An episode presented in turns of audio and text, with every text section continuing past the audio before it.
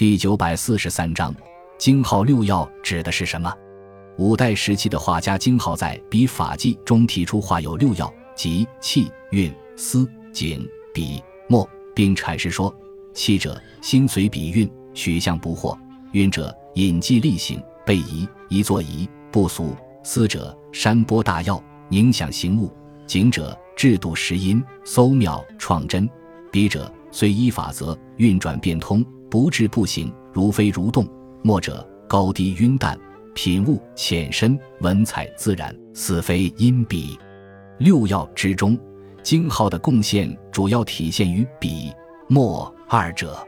对于笔，京号提出：凡笔有四事：味筋、肉、骨、气。笔绝而断味之筋，起伏成实味之肉，生死刚正味之骨，计划不败味之气。至于对墨的强调，更为京浩所独发。